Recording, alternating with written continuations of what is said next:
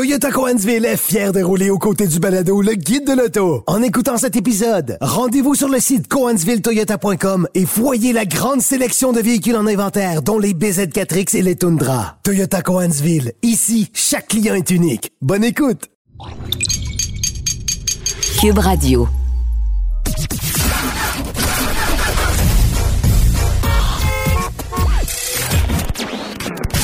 Vous l'avez vu? Vous l'avez lu? Maintenant, entendez-le. Avec Antoine Joubert, le guide de l'auto. Cube Radio. Bonjour tout le monde, bienvenue au Guide de l'auto, édition du 3 novembre 2023. J'espère que vous allez bien. Euh, on va recevoir en dernière partie d'émission euh, Steve Millette, président de Nissan Canada, qui va venir euh, tirer un bilan euh, de euh, comment ça se passe chez Nissan et chez Infinity. Alors on va discuter euh, longuement avec lui. Euh, mais je commence avec quelques actualités en rafale. D'abord, on a appris récemment que le Jeep Renegade pourrait ne pas être renouvelé. C'est pas un produit qui est très important pour la marque Jeep actuellement, mais en discutant avec certains concessionnaires, ben, on s'est rendu compte que euh, au catalogue, ce véhicule-là n'était toujours pas disponible, pas de possibilité de commander un Renegade 2024 et nous sommes euh, au début du mois de novembre. Alors je pense que euh, ça veut tout dire. Euh, un produit qui ne se vendait que très peu. C'était le moins vendu de tous les VUS sous-compacts du marché. Et il faut dire qu'il partage l'ensemble de ces éléments techniques avec le Fiat 500X, un autre produit dont l'avenir est compromis. Alors, euh, comme quoi chez Jeep, ben, on continue de niveler vers le haut et j'ai l'impression que ce genre de produit-là est appelé à disparaître de plus en plus. Ça pourrait aussi être la même chose pour le Compass.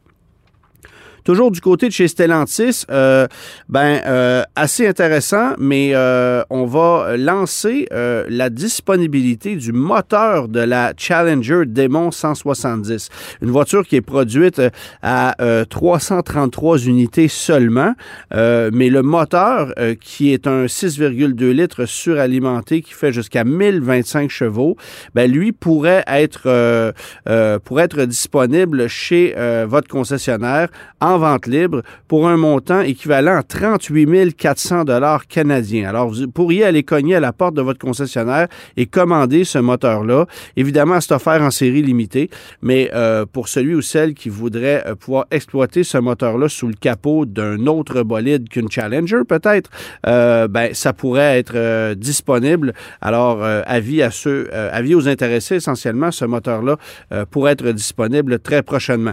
Rappel massif également du côté de chez Toyota. On a euh, près de 800 000 Highlander qui sont rappelés, euh, dont 50 000 à l'échelle canadienne, pour un problème de fixation de pare-choc avant, ce qui euh, pourrait faire en sorte que le pare-choc se détache littéralement.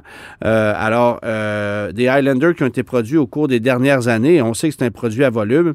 Alors, Toyota qui euh, euh, lance un rappel massif pour 50 000 Toyota Highlander au Canada. Évidemment que tous les propriétaires vont recevoir un avis euh, concernant ça. Mais c'est surtout 750 000 véhicules rappelés sur le marché américain.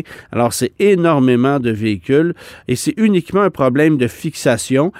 Ça pourrait avoir un enjeu au niveau sécurité parce qu'évidemment, le fait qu'un pare-choc se détache, ça peut être dangereux en soi, mais ça peut aussi euh, complètement euh, déséquilibrer ou décalibrer l'ensemble des senseurs qui vont se retrouver dans un pare-choc, euh, ce qui est omniprésent de nos jours sur les véhicules modernes.